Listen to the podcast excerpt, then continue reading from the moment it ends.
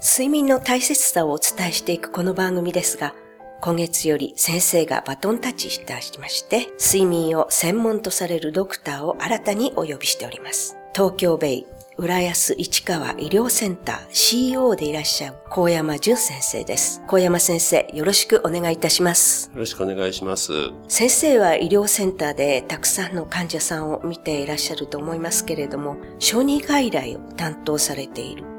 それからまた睡眠外来については赤ちゃんから高齢者まで診察していらっしゃいます。まず初回は日本の睡眠事情と子供世代への影響についてお聞きしたいと思います。え日本の睡眠事情っていうのは世界的に見て非常に悪いという印象がありますけれども、先生はどのようにお考えになっていらっしゃいますか？そうですよね。あの、どんなデータ見ても日本の睡眠時間が長いというデータはね、おそらくないですよね。それは赤ちゃんから高齢者に至るまでね、どの世代でも同じだと思うんですけれども、はい、これはやっぱり等しく基本的に日本文化の中で、ええ、こう、眠りっていうものがおろそかにされるというか、眠らないで仕事をするのが偉い、素晴らしいことだと。うん、まあこれはあの実は、養生君の中でも眠るんだ、眠るなってことが書いてあるわけですけれども、それ以来の。駅圏のそうですね。養生君ですね。はい。まあ、あのあたりからだと思うんですけれども、はい、なぜか日本人の心の中には眠るということが悪だとかですね、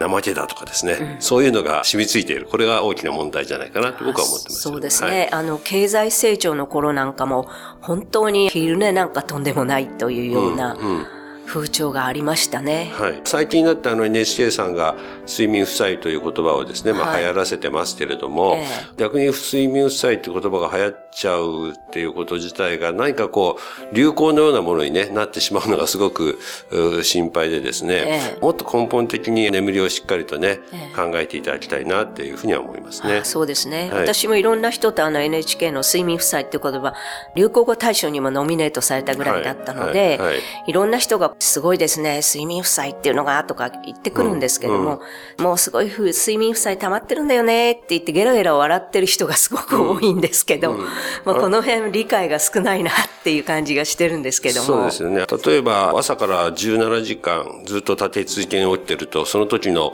まあ認知機能っていうのは酔っ払い運転で捕まっちゃうレベルのアルコール血中濃度の人と同じぐらいだというデータがあるわけですよね。で、こんならもう1990年代から知られていてですね、ええそんなデータを見ると、ロード衛生研究所の高橋先生なんかは、乗るなら飲むなっていうのは大事だけど、ええ、これから言えるのは乗るなら眠れってことなんだっていうことも10年以上おっしゃってるんですよ。ただしそんなこと言ってもみんなそれこそ今おっしゃったようにゲラゲラ笑うだけで、え、全然みんなまともに受けないんですよね。そうなんですね。はい。僕はいつも講演するときに一番最後に皆さんに言うのはですね、うさぎと亀の話なんですけども、はい、つまりある中でみんなが感じることは何かって言ったら、ね、まあ亀は努力を続けてたゆまない努力をした。ね、まあそういう勤勉の勧めかもしれませんけれども、はい。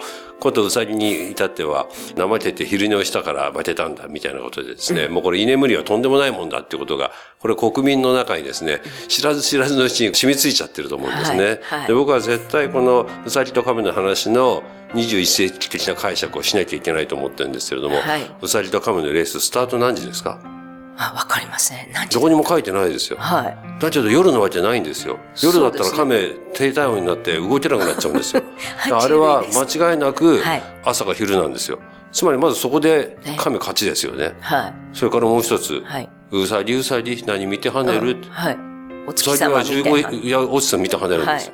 でうさぎっていうのは夜行性とまで言わなくても白母性なんですよ。ああ、そうです。そうそう。夕方から活動する。だから、うさぎは昼寝するんですよ。はい亀知ってたんですよ。だから、あのうさぎと亀の話は21世紀的には、はい、亀の方がうさぎよりも数段情報収集能力が高かった。はい、ね。これからの21世紀社会はやっぱり情報が命だ。ね。はい、結局知り、己を知らば、知らばね、百戦危うから、孫子の教えですよ。っていうふうに、あのうさぎと亀の話は、これからの子供たちには、そういった情報が大事だという解釈にしてもらわないと、いつまでもうさぎが居眠りしたから負けたなんていうことを言ってたらダメなんですよ。そうですね。はい。ぜひ、この新たな解釈をですね、広げていっていただきたいと思いますけれどもね。そうですね。はい。子供の時からこう、居眠りするのは良くないとか、もう刷り込まれちゃっている、寝る間惜しんで仕事をするやつが偉いってみんな思ってるんですよ。本当にそうですね。えー、はい。なんか先生と話してるともういろいろお話がこれからも出てきそうです。ありがとうございました。ではこの続きのお話はぜひ来週もよろしくお願いいたします。先生、本日はありがとうございました。ありがとうございました。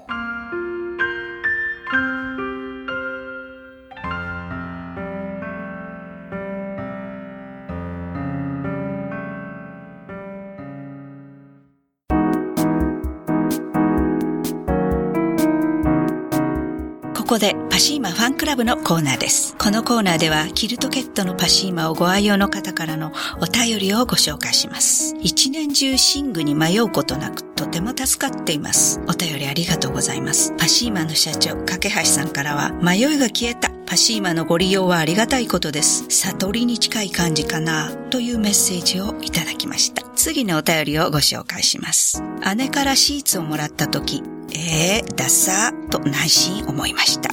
すぐに使い始め、秋冬にはトイレの回数が減り、夏には清涼感でさらさらと気持ちよく使っています。昨年暮れ、何気なく友人にパシーマの話をすると、店に連れて行ってほしいとのこと。早速、姉と3人で寝具屋さんへ行き、シーツ、キルトケット、パジャマを買って、見栄えは悪いが、とても爽やかで暖かいと喜んでくれました。送り物にも重宝しています。お便りありがとうございます。パシーマの社長、架橋さんからは、えー、ダサーと思われてしまいました。見栄えは悪いが、とても爽やかで暖かいと、後で喜んでくれました。ご理解ありがとうございます。というメッセージをいただきました。以上、パシーマファンクラブのコーナーでした。パシーマ免疫力は深い眠りから。くるまれて眠ると。すっごく優しい肌触りで気軽に洗えて清潔だし使ってみたらわかるから。抜群の吸水性と肌触りガーゼと脱脂綿のキルトケットパシーマ詳しくはフリーダイヤル0120-28-8410 0120-28-8410